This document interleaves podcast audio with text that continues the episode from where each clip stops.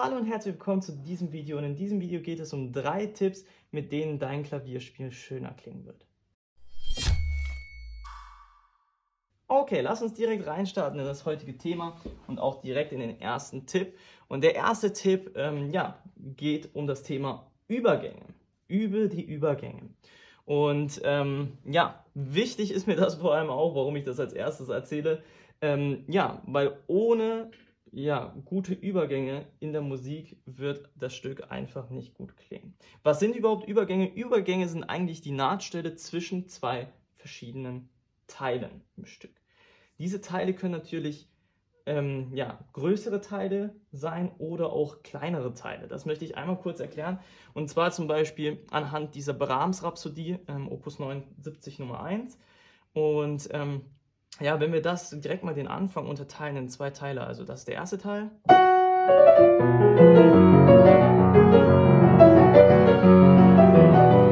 Und jetzt kommt der zweite Teil.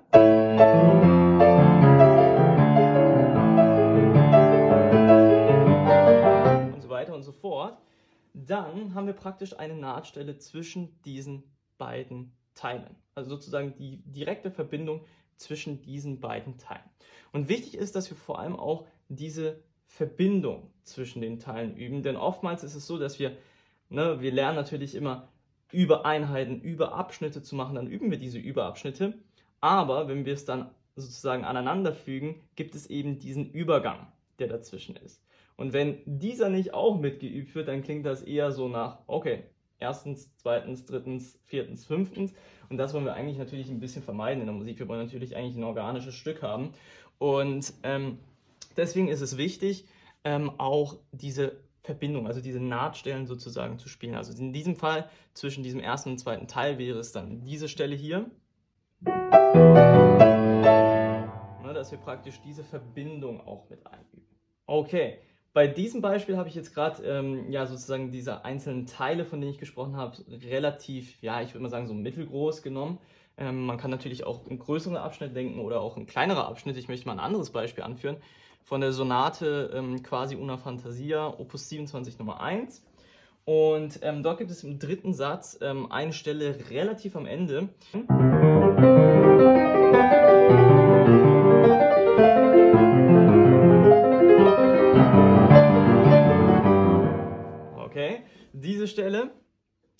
Und ähm, natürlich könnte man, also es sind praktisch gebrochene Akkorde, ne? man könnte es eigentlich auch so.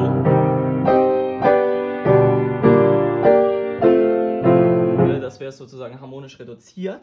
Ähm, und im Prinzip könnten wir hier sozusagen relativ kleine Teile auch mal wählen. Also zum Beispiel, oder beziehungsweise, das ist ein Teil, das zweite. Dort ist natürlich auch wichtig, die Übergänge sozusagen zu üben. Sonst klingt das eben genauso, wie ich es gerade gemacht habe.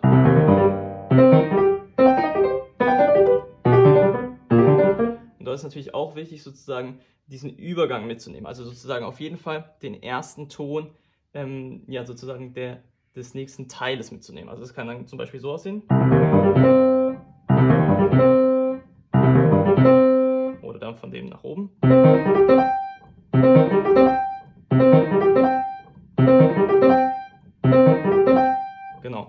Wenn ähm, bei diesen Sachen ist natürlich wichtig, dass wir das in einer gewissen Häufigkeit tun. Und zwar auch in einer gewissen Häufigkeit richtig tun. Und ich würde immer praktisch, wenn es einmal nicht funktioniert hat, mindestens fünf bis zehn Wiederholungen, die korrekt waren. Okay, kommen wir zum nächsten Tipp, zum Tipp Nummer zwei, und das ist die Empfindung beim Klavierspielen. Und natürlich kann man musikalische Empfindung nicht ohne ausreichende Technik ähm, ja, ausdrücken, aber umgekehrt sollte es auch nicht ähm, ja, unser Übelbestandteil sein, sich nur auf Schnelligkeit, Geläufigkeit, auf alle technischen Aspekte irgendwie hinzuarbeiten, ohne ein musikalisches Empfinden zu haben. Also ich würde immer mit einer musikalischen Intention ähm, ja, an eine Passage oder an einen Überabschnitt rangehen. Insgesamt kann man also festhalten, dass man stets auf seine musikalische Empfindung und Reaktion achten sollte, ähm, wenn man daran arbeitet, eben seine technischen Fähigkeiten zu verbessern. Okay, kommen wir zu Tipp Nummer 3 und das ist das Auswendigspielen. Ein Aspekt, der definitiv ähm, dafür spricht, auswendig zu spielen, ist, dass man einfach technisch und musikalisch einfach befreiter spielt. Und als zweiten Punkt kann man immer noch, wenn man einmal das Stück auswendig beherrscht, sich immer noch dafür entscheiden, die Noten zu nehmen. Diese Option hat man ja immer noch. Im Prinzip aber andersrum nicht. Wenn man immer nur nach Noten spielt und nie auswendig gespielt hat, dann kann man es wahrscheinlich auch nicht auswendig. Dann hat man nicht die Möglichkeit, auswendig zu spielen. Deswegen würde ich ein Stück auf jeden Fall auswendig einüben. Und wenn man es dann immer noch nicht auswendig spielen möchte, dann lässt man es halt eben. Aber dem musikalischen Aspekt des Klavierspielens würde das Auswendigspielen auf jeden Fall weiterbringen. Okay, das war's von diesem heutigen Thema. Ich hoffe, es hat euch gefallen. Bis zum nächsten Video. Tschüss.